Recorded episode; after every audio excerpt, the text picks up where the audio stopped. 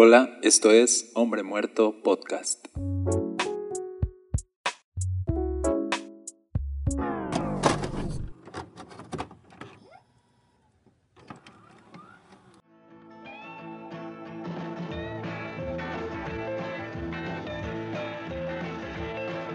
Johnny's in the basement mixing up the medicine. I'm on the pavement thinking about the government. A man in a trench coat. Hola, yo soy Daniel Castañeda. Esto es Hombre Muerto Podcast. Qué padre que estás otra vez aquí. Si tú has seguido el hilo de lo que hemos estado estudiando, pues ya hablamos del diluvio, de Noé, de sus hijos, cómo fueron salvados por gracia. Y ahora salen del arca, Dios hace un nuevo pacto con ellos y a partir de ellos es que toda la humanidad surge. Pero hay un episodio que no quise saltar, no quise dejar de lado y es el episodio cuando Noé al salir del arca dice que planta un viñedo, prepara vino, se emborracha y queda desnudo en su carpa. Y déjame leerte lo que dice aquí. Dice, Cam, el padre de Canaán, vio que su padre estaba desnudo y salió a contárselo a sus hermanos. Entonces Sem y Jafet tomaron un manto, se lo pusieron sobre los hombros y entraron de espaldas a la carpa para cubrir a su padre. Mientras lo hacían, miraban para otro lado, a fin de no ver a su padre desnudo. Cuando Noé despertó de su estupor, se enteró de lo que había hecho Cam, su hijo menor. Entonces maldijo a Canaán, el hijo de Cam. Maldito sea Canaán, que sea el más inferior de los siervos para con sus familiares. Qué increíble historia, porque un solo acto de deshonra llevó a Cam y a su hijo Canaán y a todos sus descendientes a convertirse en una descendencia maldita. Y se cumplió, porque Canaán fue aquel territorio lleno de maldad que Dios desechó y juzgó severamente para entregarles aquel territorio a su pueblo Israel. ¿Y por qué sucedió todo esto? Porque Cam, dice, deshonró a Noé, deshonró a su padre, mientras que Sem y Jafet lo cubrieron con un manto.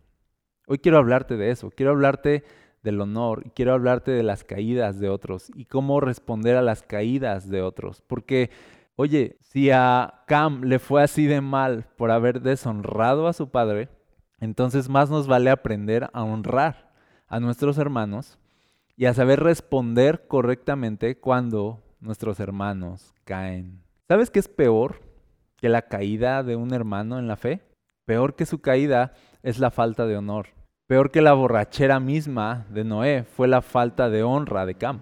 Exponer la falta de mi hermano sin discreción es peor que incluso la falta misma. O sea, peor pecado es el hermano que juzga, el hermano que expone la falta, el que deshonra, el chismoso, el entrometido, el que publica el pecado es más grave que el pecado mismo. ¿Sabes? No poder guardar discreción solo habla de lo contaminado que está nuestro corazón. El que no puede guardar silencio cuando ve a otros caer o fallar, solo exhibe su necesidad de estar por encima de otros. Y eso es malvado y Dios ve eso, Dios ve nuestro corazón cuando vemos a nuestros hermanos caer y Él sabe si estamos disfrutando aquello y queremos exhibirlos o Él sabe si tememos en nuestro corazón y tenemos compasión.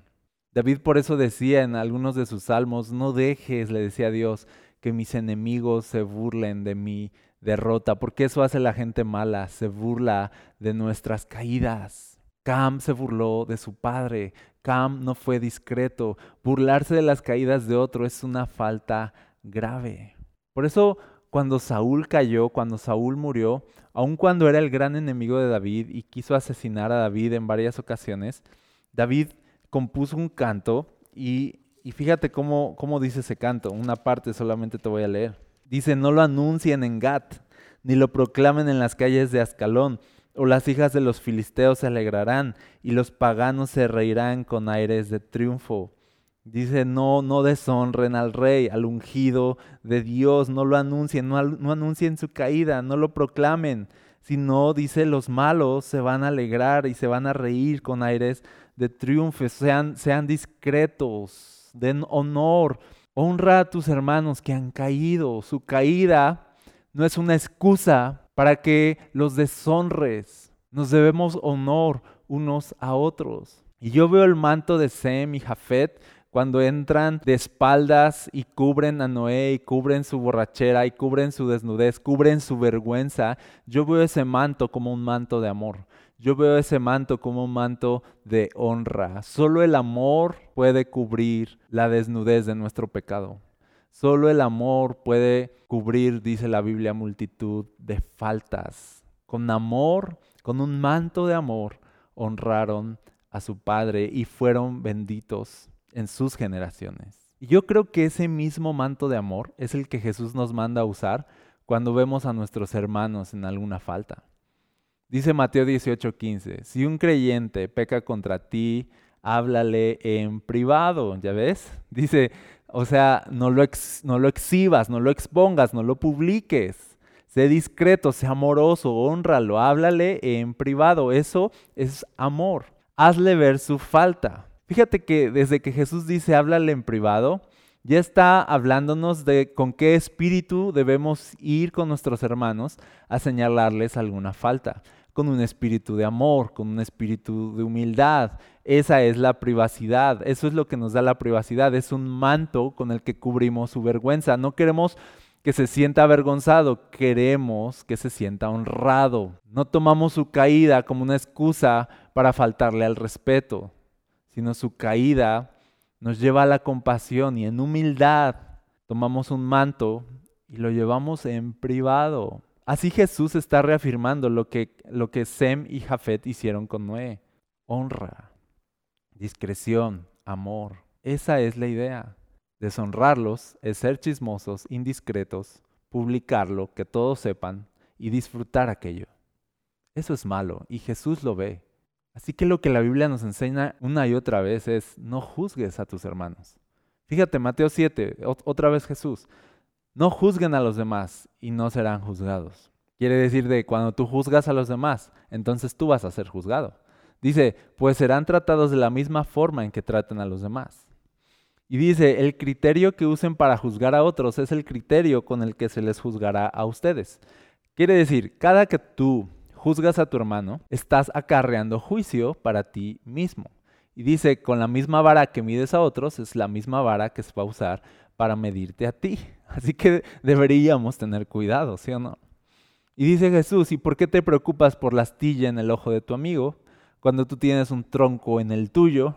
Dice, ¿por qué estás viendo las faltas de tu hermano cuando tú tienes, tú mismo tienes faltas incluso más graves que las de tu hermano. ¿Cómo puedes pensar en decirle a tu amigo, déjame ayudarte a sacar la astilla de tu ojo, cuando tú no puedes ver más allá del tronco que está en tu propio ojo? Está diciendo la Biblia, ¿quién eres tú para juzgar? No juzgues a tu hermano. Checa tu vida. Mira bien tu vida antes de ponerte a juzgar a los demás. Fíjate, Romanos 14:4 dice, ¿quién eres tú para juzgar a los sirvientes de otro? Su amo dirá si quedan en pie o caen, y con la ayuda del Señor quedarán en pie y recibirán la aprobación de Él. Entonces Jesús nos está enseñando aquí que cuando otros caen, su caída no debe ser nuestro, nuestro escalón para sentirnos superiores. Yo veo que a veces detrás del orgullo de muchas personas que andan con la vista alzada, hay mucho desprecio contra personas que alguna vez fallaron.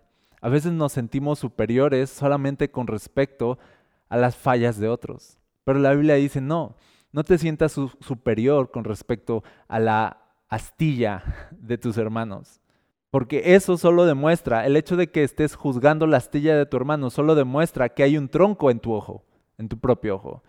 El hecho de que juzgues el pecado de tu hermano solo demuestra que hay un gran pecado, mucho más grave, en tu propia vida. Es lo que está diciendo Jesús. Y por eso dice Jesús, hipócritas, saca primero, ¿no? Después lo dice, hipócritas, saca primero el tronco, la viga de tu propio ojo, y así podrás ayudar a tu hermano. ¿Sabes qué es perverso? Estar deseando y estar esperando que las personas que en secreto odiamos caigan que las personas que en secreto envidiamos caigan. Eso es perverso, estamos esperando su caída. Era lo que David también oraba en muchos salmos. Él sabía que muchas personas lo odiaban y esperaban su caída y por eso le pedía a Dios, no dejes que mis enemigos se burlen de mi caída. Mucha gente está esperando que caiga, mucha gente está esperando que falle, mucha gente está esperando el día donde mis pies resbalen y le decía a Dios, no lo permitas. Porque hay mucha gente perversa que está esperando nuestro día de caída, nuestro día de vergüenza, nuestra borrachera y desnudez y la está esperando no para cubrirnos con un manto y ayudarnos, sino para exhibirlo y para demostrar un punto y para sentirse superiores. Eso es perverso. Juzgar a otros es perverso.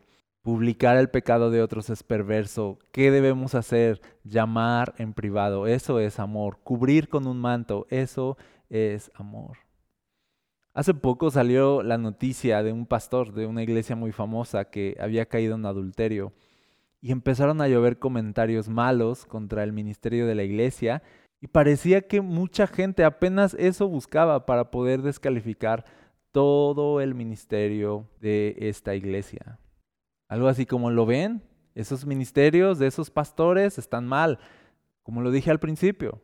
A veces peor que la falta misma es la indiscreción y la hipocresía de la iglesia publicando el pecado de los demás. Peor que el adulterio de un pastor es el chisme y la crítica de la iglesia. Eso es peor.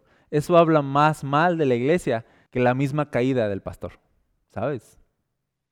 A veces la iglesia está diciendo así de, por eso, por gente como ellos, se critica a los cristianos y no sé qué, y publican y hacen comidilla de los, pecados de otros y de las caídas de otros. ¿Sabes qué? No. Peor nos vemos de no saber ser discretos y amorosos, de no saber cubrir con un manto y honrar, de no saber comprender que cualquiera de nosotros es vulnerable al pecado, de no saber comprender que ser cristianos no nos hace inmunes al pecado, que seguimos siendo humanos y que nosotros podríamos ser los siguientes. A veces estamos llenos de hipocresía. Eso, la hipocresía es peor a veces que el pecado mismo, ¿sabes? Y qué mal es que entre iglesias aprovechemos la caída de un hermano para hablar mal y descalificar un ministerio.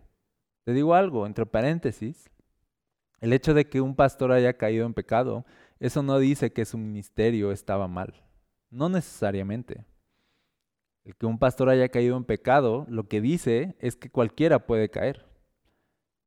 Lo que dice es que tú y yo podemos ser los próximos si no nos cuidamos. Así que si miro a mi hermano caer, guardo silencio, me compadezco y temo a Dios. Si miro a mi hermano caer, me cuido más y analizo mi propia vida, veo la viga de mi ojo. Entonces puede ser que un hermano caiga, pero eso no necesariamente descalifica su labor. Qué injusto es que aprovechemos la falla de otros para descalificar toda su vida. ¿Sabes? Eso habla de la envidia, del odio que podemos tener en nuestro corazón. Entonces dice la Biblia, no juzgues, honra, el amor cubre como un manto multitud de pecados, llama en privado a tu hermano, sé discreto, cuida tu boca, cuida tu lengua, guarda tu corazón, teme a Dios si otro cae. Entonces, no juzgues, pero fíjate cómo Jesús no se queda en no juzgues a tu hermano, sino dice el Mateo 7:5, hipócrita. Primero quita el tronco de tu ojo, después verás lo suficientemente bien para ocuparte de la astilla en el ojo de tu amigo. Y a veces pasamos por alto cómo cierra Jesús este pasaje, porque al final no dice, sé indiferente o ignora las faltas de tu hermano y vete tú a meter en tus propios asuntos. No, no está diciendo eso. Está diciendo, no intentes ayudar a tu hermano en su astilla si tu propia vida está hecha un caos, no seas hipócrita. Quita el tronco de tu ojo para entonces ayudar a tu hermano. ¿Lo ves? No juzgues, pero sí ayuda, sí restaura. Voy a ocupar esa palabra porque es la palabra que usa la Biblia. Cuando un hermano cae, la Biblia nos dice que no debemos juzgarlo, pero sí restaurarlo. Jesús no dice, deja de juzgar y sigue con tu vida, sino dice, mira bien tu viga para ver claramente y así puedas ayudar a tu hermano. No juzgar, sí restaurar. El amor restaura, el amor no es indiferente. No debemos quedarnos solamente en no juzgar, porque eso sería mera indiferencia. Debemos meter las manos y hacer algo al respecto. Fíjate, te voy a leer pasajes que hablan de esto. Santiago 5:19, por ejemplo, dice, mis amados hermanos, si alguno de ustedes se aparta de la verdad y otro lo hace volver, pueden estar seguros de que quien haga volver al pecador de su mal camino salvará a esa persona de la muerte y traerá como resultado el perdón de muchos pecados. ¿Habla de qué? De ayudar a nuestro hermano a volver de su mal camino, salvarlo de la muerte para que sus pecados sean perdonados. Entonces dice la Biblia, Santiago dice, estamos llamados a ayudar a las personas que se desvían en amor, no a criticarlas, no a juzgarlas, no a deshonrarlas, sino a ocuparnos de ellos, restaurarlos. Juan también lo dice, dice, si alguno de ustedes, primera de Juan 5:16, ve que otro creyente comete un pecado que no lleva a la muerte, dice, debe orar por él y Dios le dará vida a esa persona. Si hay otro creyente que comete un pecado, debes orar por él y Dios le va a dar vida a esa persona. Esa, esa, ese debe ser nuestro deseo. Hey, acabo de ver a mi hermano caer. Ok, el Espíritu Santo nos debería llevar a tener amor y compasión para desear ver a nuestros hermanos, volver, ver a nuestros hermanos tener vida otra vez. No, no disfrutamos ver a otros caer los honramos, cubrimos sus faltas con amor, oramos por ellos, los ayudamos a regresar. A eso estamos llamados, no juzgar, no deshonrar, sí restaurar. Galatas 6.1 dice, amados hermanos, si otro creyente está dominado por algún pecado, ustedes, que son espirituales, deberían ayudarlo a volver al camino recto con ternura y humildad. A mí se me hace algo así, este versículo como de, ustedes que se creen tanto, a ver, si son tan espirituales, entonces ayuden a sus hermanos. Eso es la verdadera espiritualidad. No sentirnos tan superiores a otros que los juzguemos, sino la verdadera espiritualidad es que con ternura y, y humildad podemos ayudar a otros a volver al camino recto. Y dice, y tengan mucho cuidado de no caer ustedes en la misma tentación. O sea, como de cuando ves a tu hermano caer, debes saber que tú podrías ser el próximo. No eres mejor que él. No eres mejor que él. Por eso el verso 3 dice, si te crees demasiado importante para ayudar a alguien, solo te engañas a ti mismo. No eres tan importante. Entonces estamos llamados a restaurar, dice, como con amor como en privado, como con discreción, como con ternura, dice, con humildad. ¿Y cuál es el propósito de todo? Que mi hermano vuelva. Ahora, si yo me pongo a divulgar, si yo soy indiscreto, si yo deshonro, si yo persisto en la falta de mi hermano, en etiquetar a mi hermano, por ejemplo, en decir, Noé, ah, Noé es un borracho, no es un borracho y acabo desnudo un día y, y, así se va a quedar, ¿sabes? Y va a ser destructivo para su vida el que todos sepan de su falta, porque somos personas malas y tendemos a juzgar a las personas por sus errores y etiquetarlos por ellos.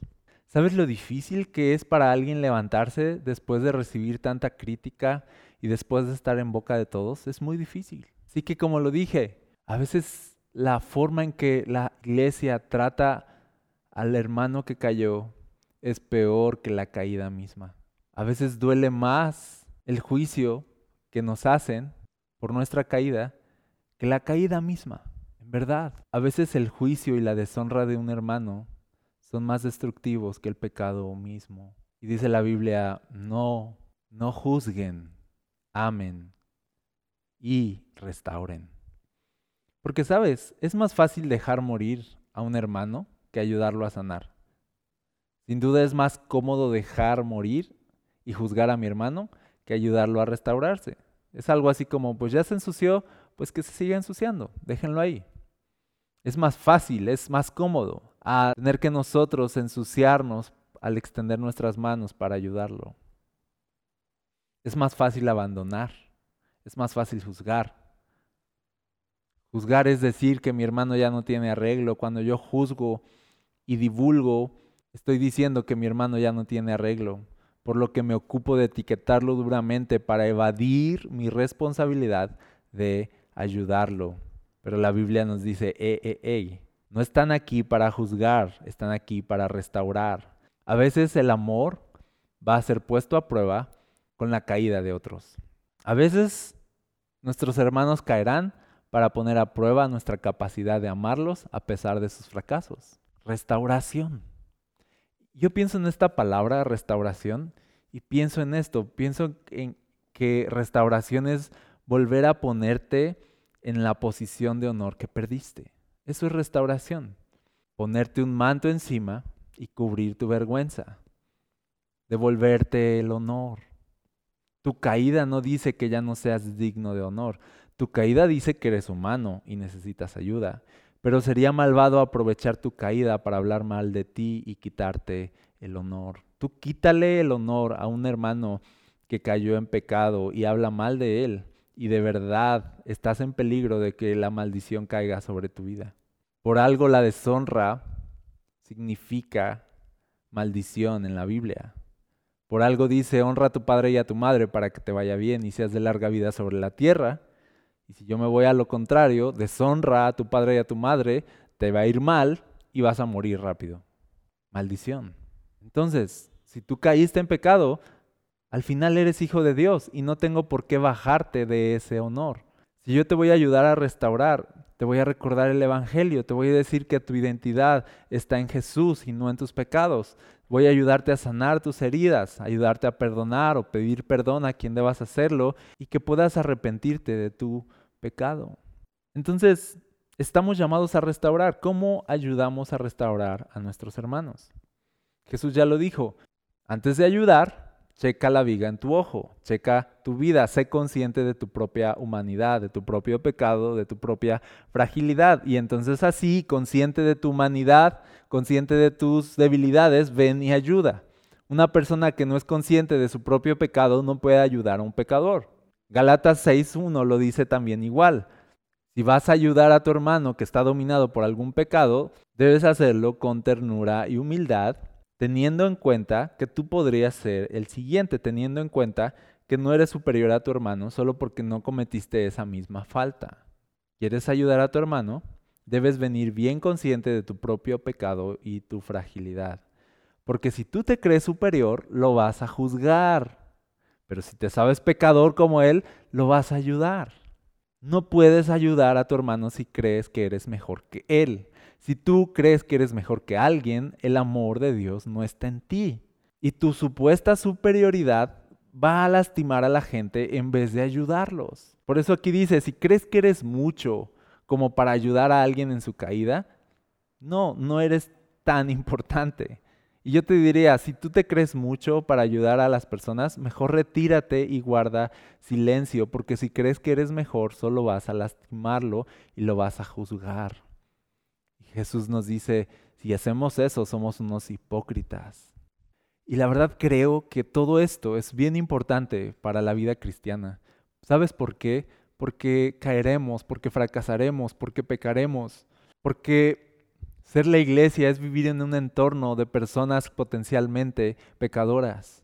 Ser la iglesia es vivir en un entorno de personas en proceso, ser la iglesia es estar expuestos al enemigo, a las trampas del diablo. Ser la iglesia, dice la Biblia que nuestro adversario el diablo nos está buscando como un león rugiente que busca devorarnos. Hey, dejemos que el enemigo sea el diablo, dejémosle a él ese papel y no nos convirtamos en el enemigo nosotros. Ya tenemos suficiente con lo doloroso que es pecar como para aguantar lo doloroso que es ser criticado. Ya tenemos suficiente vergüenza con haber amanecido desnudos y borrachos, como para soportar ahora la vergüenza de que por la inmadurez y la maldad del corazón de algunos, ahora nuestro pecado esté en boca de todos. Seamos cuidadosos, somos la iglesia, estamos llamados a amarnos, Estamos llamados a restaurarnos, a cubrirnos. ¡Ey! No lo publiques en Gat, dice David. Que no lo sepan los filisteos, porque se van a alegrar de nuestra derrota. Dice Jesús en privado. Dice Génesis con un manto de amor. Cubre la vergüenza de tu hermano, cubre su desnudez con amor y cubrirás multitud de pecados. ¿No es eso la iglesia? ¿No es el lugar, no es el entorno donde los pecados son cubiertos? No se trata de eso la iglesia y a veces es al revés. Es el entorno donde los pecados son publicados. ¿Qué nos pasa? La iglesia es el entorno donde la sangre de Jesús cubre nuestras faltas, donde hay confesión de pecados y hay arrepentimiento y hay amor para ser restaurados y tener una nueva vida. Esa es la iglesia. Con razón a veces nadie quiere venir. Si nos estamos mordiendo entre nosotros, ya suficientemente doloroso afuera como para venir a un entorno donde te van a morder, te van a juzgar, donde no puedes caer, donde no tienes derecho a equivocarte. ¿Qué nos pasa?